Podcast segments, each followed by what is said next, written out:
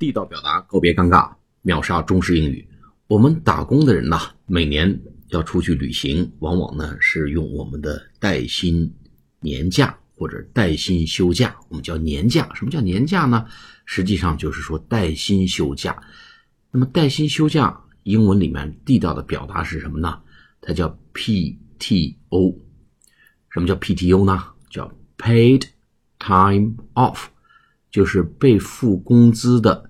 休假叫 paid time off，pay 就是呃支付，paid 被支付的，p a i d paid time off 被公司支付的，被公司可以花钱的来给予补偿的，去休假叫带薪休假，叫 paid time off，简写叫 PTO。比如举个例子说，I will start my PTO from next Monday。